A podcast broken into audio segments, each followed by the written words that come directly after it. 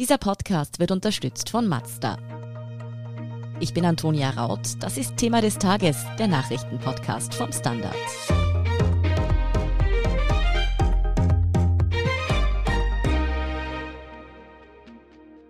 Der US-Präsident und seine Frau sind Corona-positiv. Das hat Donald Trump via Twitter verkündet. Angesteckt haben sich die zwei angeblich bei der Beraterin Hope Hicks. Trumps Leibarzt hat bestätigt, dass der Präsident und seine Frau infiziert sind, weshalb trotzdem viele nicht glauben, dass der Präsident wirklich erkrankt ist und was seine Infektion für den Wahlkampf bedeutet, erklärt Manuel Escher vom Standard. Manuel Donald und Melania Trump sind also Corona-positiv.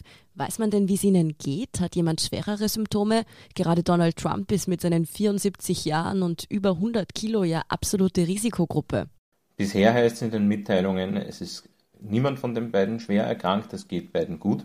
Das schreibt zumindest das Weiße Haus in einer Mitteilung. Aber man muss dazu auch sagen, dass die Diagnose natürlich ganz frisch ist. Es lässt sich aus dem aktuellen Zustand also wahrscheinlich noch wenig ableiten. Es ist so, sagen Ärzte, dass es durchaus vorkommen kann, dass man an den ersten Tagen einer Corona-Infektion noch wenig davon mitbekommt und dass sich der Zustand dann noch verschlechtert. Also genaueres darüber, wie der Krankheitsverlauf sowohl bei Trump als auch bei seiner Frau Melania als auch bei sonstigen Mitarbeiterinnen und Mitarbeitern von ihm, die jetzt auch erkrankt sind, verlaufen wird, wird man erst dann sagen können. Grundsätzlich ist es, wie du schon gesagt hast, so, dass er tatsächlich in eine Risikogruppe fällt. Er ist über 60, er ist sogar über 70, wo das Risiko noch einmal ansteigt. Eine chinesische Studie, die im Journal The Lancet veröffentlicht worden ist, allerdings schon im März, hat für die Gruppe der über 70-Jährigen eine Todesrate von 8,6 Prozent berechnet. Davon geht man mittlerweile nicht mehr unbedingt aus, aber US-Forscher sprechen immer noch von einem in 25 in dieser Altersgruppe, der eine Corona-Infektion nicht überlebt, also 4 Prozent. Trump gilt ja auch nicht gerade als übervorsichtig in Bezug auf das Coronavirus. Im Gegenteil, er hat seine Wählerschaft in den vergangenen Monaten sogar immer wieder motiviert, keine Masken zu tragen zum Beispiel. Außerdem hat er trotz zahlreicher Appelle Großveranstaltungen abgehalten. Weiß man schon genaueres darüber, wie er und seine Frau sich jetzt wirklich konkret angesteckt haben? Haben sie zu wenig auf Sicherheitsvorkehrungen geachtet? Also konkret geht man davon aus, dass Trump von einer Mitarbeiterin, Hope Hicks, einer relativ engen persönlichen Mitarbeiterin, die auch an seiner Wahlkampagne beteiligt ist, sich angesteckt hat. Mit ihr war er zum Beispiel im Flugzeug zum Wahlduell mit Joe Biden in Cleveland vor zwei Tagen. Mit ihr war er auch danach noch einmal in einem Flugzeug. Die ist nachweislich erkrankt und das war auch der Grund, wieso sich Trump jetzt testen hat lassen. Wie es mit der Vorsicht aussieht, das ist natürlich immer schwierig nach einer Erkrankung jemanden auf mangelnde Vorsicht hinzuweisen. Aber was feststeht, ist, dass Trump bei seinen Wahlterminen nicht besonders auf Masken geachtet hat, um es vorsichtig zu sagen. Er hat ja Anhängerinnen und Anhängern sogar immer wieder mal geraten, darauf zu verzichten. Offensichtlich ist auch, dass in seinem Wahlkampfteam nicht besonders darauf geachtet wurde, Ansteckungen zu vermeiden. Da gibt es unzählige Bilder und auch Videos, nicht nur von der Debatte, wo diese Leute ohne Abstandsregeln und auch ohne Masken auftreten. Donald Trump ist US-Präsident. Das heißt, es ist wirklich schwierig für ihn, einfach so mal ein paar Tage in Krankenstand zu gehen, sich auszukurieren. Außerdem ist noch dazu Wahlkampf. Wie geht es denn jetzt weiter? Übernimmt in der Zwischenzeit mal Mike Pence, sein Vize, seine Geschäfte? Es ist in der Tat sehr ungewöhnlich, dass ein US-Präsident aus gesundheitlichen Gründen nicht mehr fähig ist, die Amtsgeschäfte zu führen. In jüngerer Zeit gibt es da nur ganz, ganz wenige Fälle, wo derartiges passiert ist. Das letzte Mal war für einige Stunden, als George W. Bush operiert wurde, als äh, Dick Cheney übernommen hat. Derzeit sieht es auch nicht unmittelbar danach aus, als müsste Pence die Amtsgeschäfte übernehmen. Trump geht es ja der Mitteilung gemäß zumindest derzeit noch gut. Wenn er tatsächlich unfähig ist, die Amtsgeschäfte zu führen, dann ist es in der Tat so, dass Mike Pence diese übernehmen würde. Sollte der ebenfalls erkranken und die Geschäfte nicht führen können, dann würde die dritte im Bunde, die Sprecherin des Repräsentantenhauses, diejenige sein, die das Amt vorübergehend übernimmt. Und da würden wohl viele aus dem Trump-Team sehr viel versuchen, das zu verhindern. Das ist die Demokratin Nancy Pelosi. Manuel, du hast das erste TV-Duell im Wahlkampf Anfang der Woche schon erwähnt. Da ist Donald Trump eben persönlich auf Joe Biden getroffen. Wäre es denn denkbar, dass er damals schon mit dem Coronavirus infiziert war und vielleicht auch seinen Herausforderer angesteckt hat?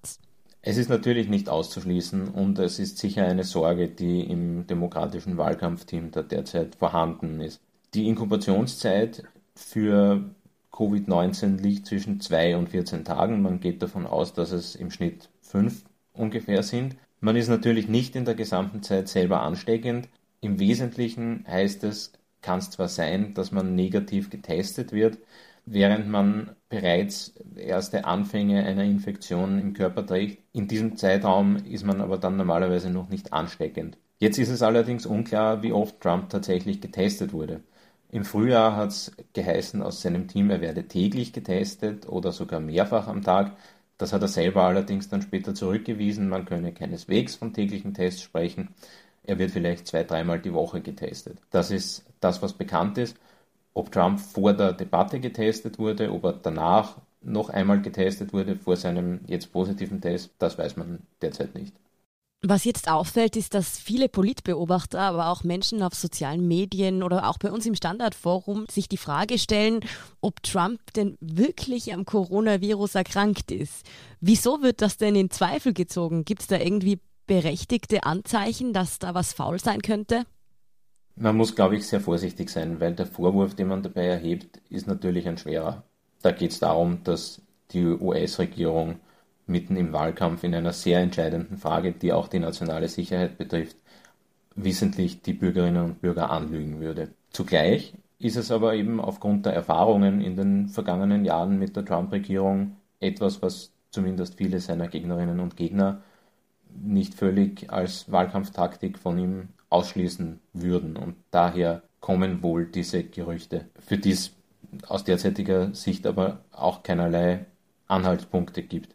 Sinn hätte es für ihn möglicherweise, wenn man sich das Ganze aus einer Wahlkampfperspektive betrachtet. Trump liegt derzeit nach den Umfragen rund 8 Prozentpunkte landesweit zurück. In vielen wichtigen Swing States ist es etwas weniger, aber doch kann man sagen, er ist hinten. Und er hat aus dieser Perspektive heraus relativ wenig von überraschenden Neuigkeiten zu befürchten, weil er sehr wenig zu verlieren hat.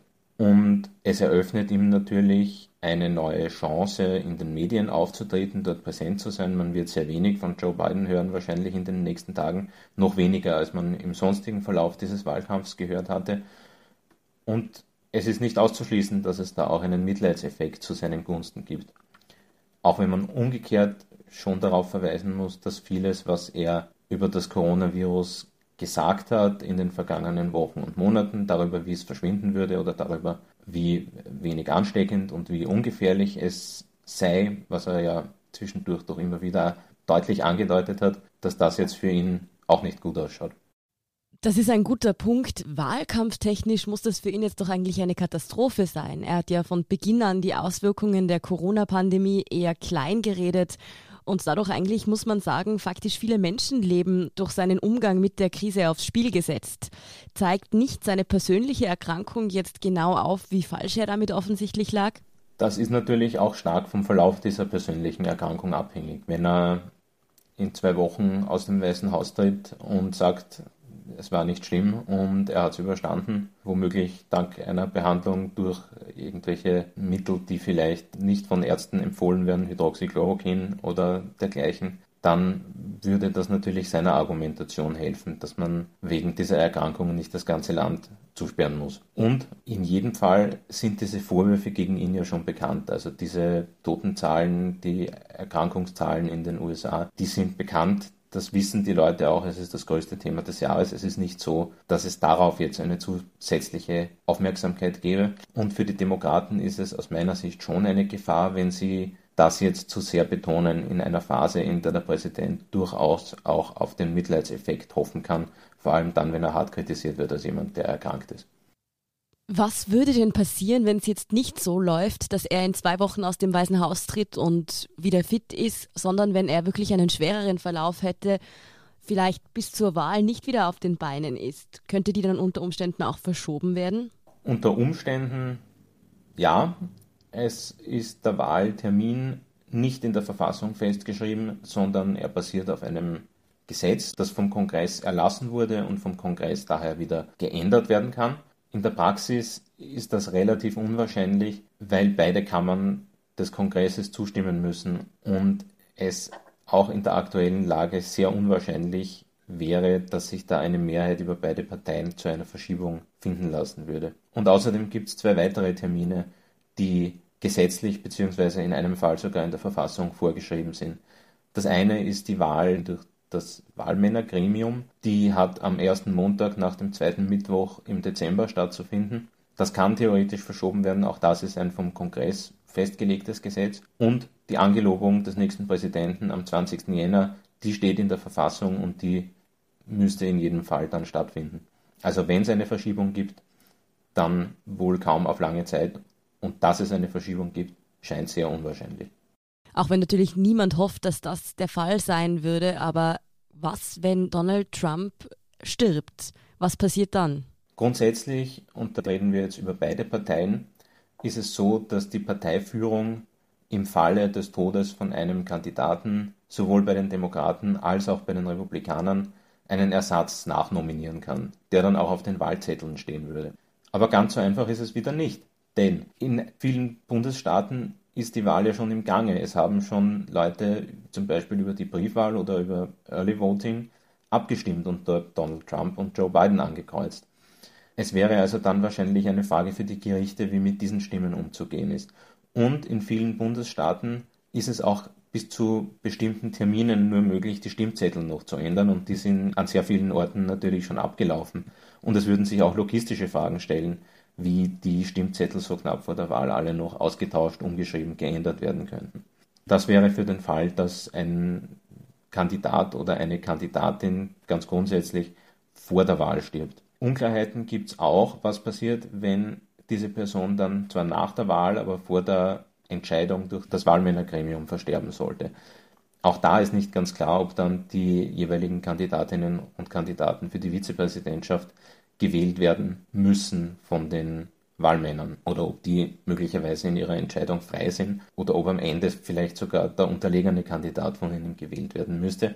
Auch das ist nämlich auf Ebene der Bundesstaaten geregelt und es sind auch ganz streng genommen die Parlamente der einzelnen Bundesstaaten, die die Wahlmänner und Wahlfrauen auswählen, gar nicht an den Wählerwillen gebunden, könnten sich also auch da nochmal frei entscheiden da ist sehr vieles offen. Ein einfacherer Fall würde auftreten, wenn der vom Wahlmännergremium schon gewählte Präsident danach versterben würde vor der Angelobung, dann würde, und da gibt es auch eine Verfassungsbestimmung, der Vizepräsident als Präsident angelobt werden.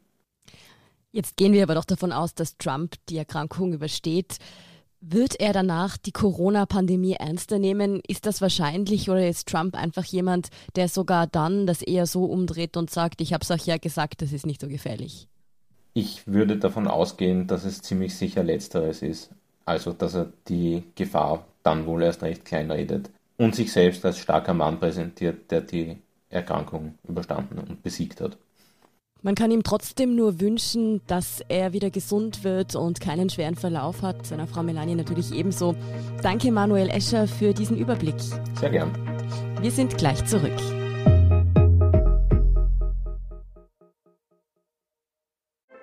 Als wir den Mazda MX30 entwickelt haben, hatten wir dafür auch ein Thema des Tages. Ihr Leben. Denn egal wie lang, kurz, stressig oder spontan Ihr Alltag auch ist, der neue Mazda MX30 bleibt an Ihrer Seite. Mit einer Reichweite, die Sie von der Vollzeit in die Freizeit bringt. Und Elektroenergie, die Sie antreibt. Egal wohin Sie fahren. Erleben Sie Fahrgefühl für ein bewegtes Leben. Mit dem neuen Mazda MX30. Rein elektrisch. Hört sich gut an? Dann überzeugen Sie sich bei einer Probefahrt. Und hier ist, was Sie heute sonst noch wissen müssen. Erstens, die Zahl der Corona-Toten weltweit dürfte deutlich höher liegen als bisher angenommen. Das geht aus einer Datenanalyse des britischen Wirtschaftsmagazins The Economist hervor. Dieses hat die sogenannte Übersterblichkeit von März bis August analysiert. Und die zeigt, während die offizielle Statistik der John Hopkins University in Baltimore derzeit von rund einer Million Toten weltweit ausgeht, könnten laut Economist bereits bis zu 1,5 bis 2 Millionen Menschen an den Folgen einer Corona-Infektion gestorben sein. Zweitens, in Österreich sind von Donnerstag auf Freitag 688 Menschen positiv auf das Coronavirus getestet worden. Gesundheitsminister Rudolf Anschober von den Grünen sieht das als eine gute Nachricht. Die Zahl der Neuinfektionen sei stabilisiert. Allerdings müsse die Bevölkerung weiterhin ihren Beitrag leisten, appelliert er heute bei einer Pressekonferenz. Und drittens, Dominik Thiem steht bei den French Open im Achtelfinale. Er schafft heute Freitag einen glatten Sieg über den Norweger Kaspar Ruth. Der 27-jährige Niederösterreicher hat die Partie souverän dominiert und ohne Satzverlust gewonnen. Damit hat Thiem sich für sein 14. Major-Achtelfinale qualifiziert. Darin trifft er am Sonntag entweder auf den Schweizer Triple Grand Slam-Sieger Stan Wawrinka oder den Franzosen Nico Gaston. Mehr dazu und die aktuellsten Informationen zum weiteren Weltgeschehen liefert Ihnen wie immer der Standard.at. Um keine Folge von Thema des Tages zu verpassen, abonnieren Sie uns bei Apple Podcasts oder Spotify. Unterstützen können Sie uns mit einer 5-Sterne-Bewertung und vor allem, indem Sie für den Standard zahlen. Alle Infos dazu finden Sie auf abo.derstandard.at und dst.at supporter. Danke für Ihre Unterstützung. Ich bin Antonia Raut. Baba und bis zum nächsten Mal.